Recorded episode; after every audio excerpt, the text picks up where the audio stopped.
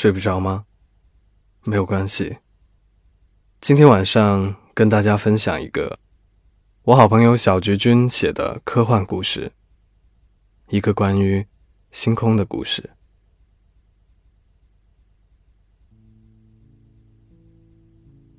凌晨时分，全网吧的电脑都已经关掉了，除了 K 零二号机。它的主机还在运转，电源灯在一呼一吸的亮着。K 零二的配置是市面上最顶级的，它有着超强的运算能力和最精细的图像生成功能。K 零二能够流畅的运行最复杂、最庞大的游戏。但也就这样而已。其实 K 零二觉得自己应该被应用于物理探索，或者数学计算。屈尊变成一台教学电脑，也是可以接受的。可现实是，他甚至连个 Office 软件都没有安装。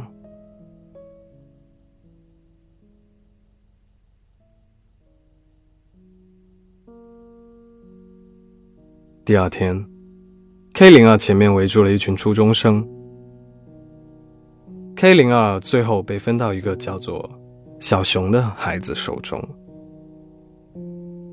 和其他一开机就玩电脑游戏的小伙伴们不一样，小熊他搜索了很多天文知识：双子座、大犬座、天兔座、波江座。还有小犬座，夜空茫茫，星星点点。K 零二因此得知了这些星宿，屏幕的图案映入了小熊的眼睛里。可是 K 零二跟这些星宿确实相隔着千万光年。更现实的是，他们其实只隔着一条网线。隔着一个屏幕，隔着一只鼠标，最后隔着他们的，是一间叫网吧的、有着特殊属性的房间。小熊的目光最后停留在猎户座。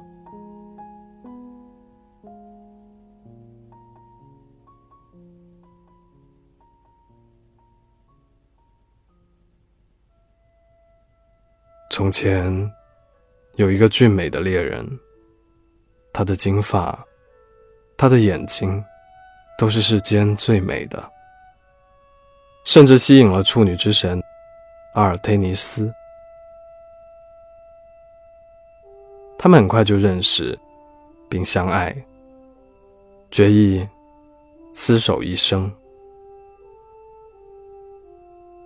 可是阿尔忒尼斯的兄长。阿波罗却觉得，没有人或者神能够配得上他。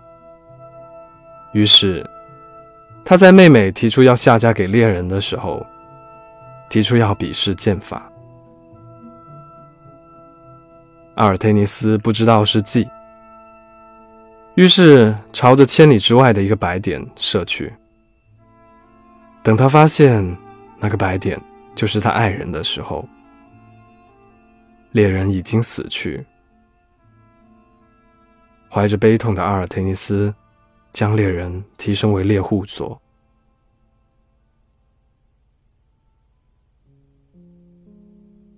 因为这些美丽的神话被人传颂、铭记，甚至 K 零二的 CPU 也为此超频了一刻，他因此记住了猎人的名字。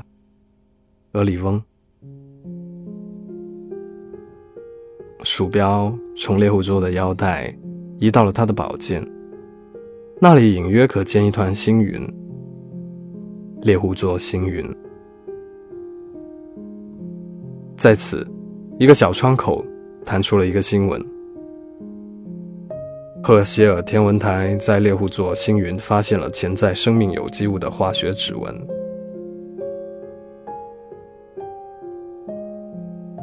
K 零二的电源指示灯，呼吸变得急促。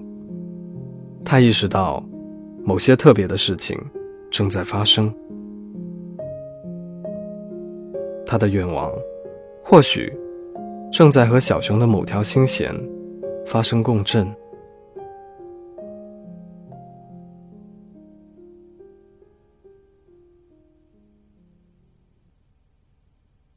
然而，这个时候，小熊把网页一关，进入了游戏，给新建的角色改了一个名字——何立翁。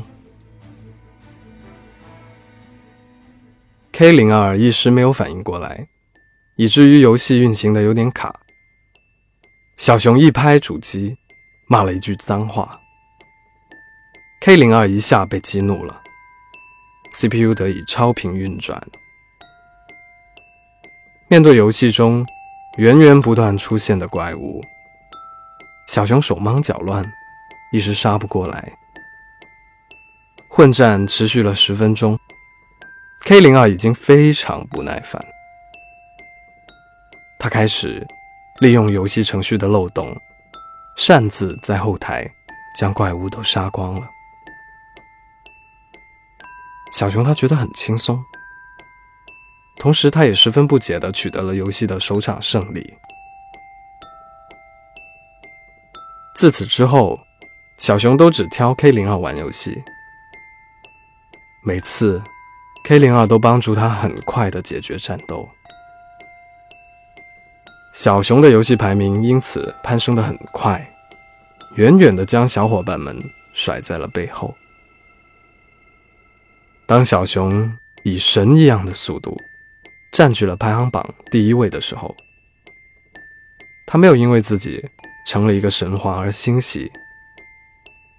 瞬间，他意识到了百无聊赖。他瘫在椅子上，盯着 K 零二。K 零二这个时候也降低频率，看着小熊。后来，K 零二是游戏神机的名声。就传开了，附近的小孩子们都来网吧争着要用 K 零二。K 零二对待每一款游戏都火力全开，状态高能。最后的结果是，它比其他电脑提前很多被送到了收费站。有用的零件被拆走回收后，它又被接着送到了堆填区。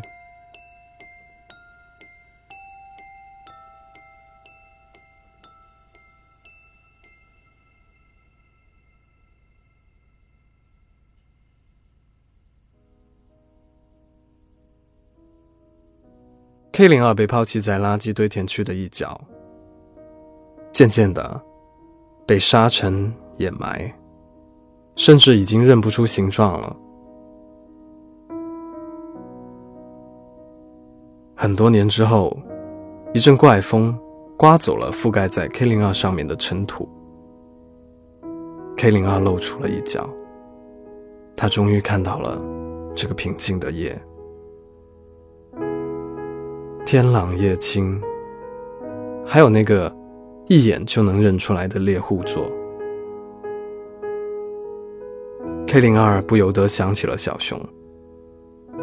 小熊的事已经很久远了吧？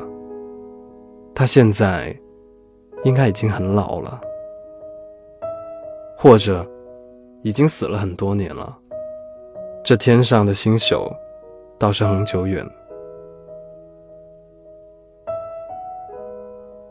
K 零二感叹：“即使这星星现在发生变故，也得过很多年才能被看到啊。”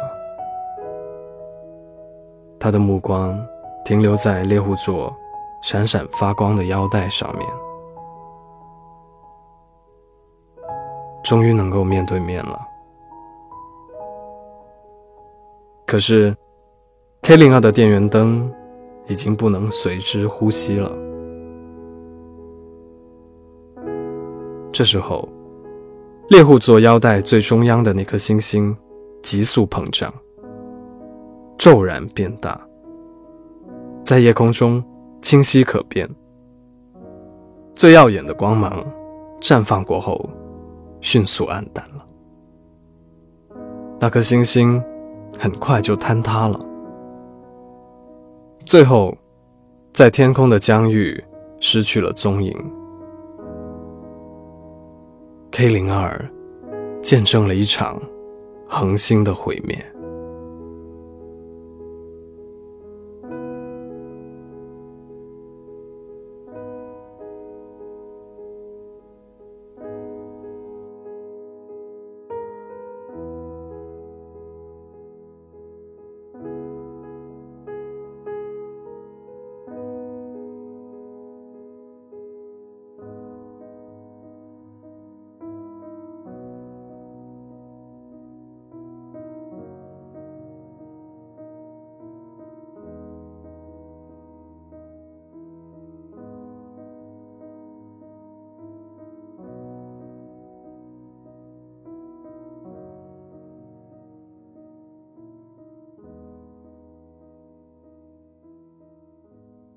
不要独自在深夜里流浪，你还有我，还可以在哪里找到我呢？欢迎关注我的新浪微博，M R 吉祥君。今天的睡不着就到这里了，晚安。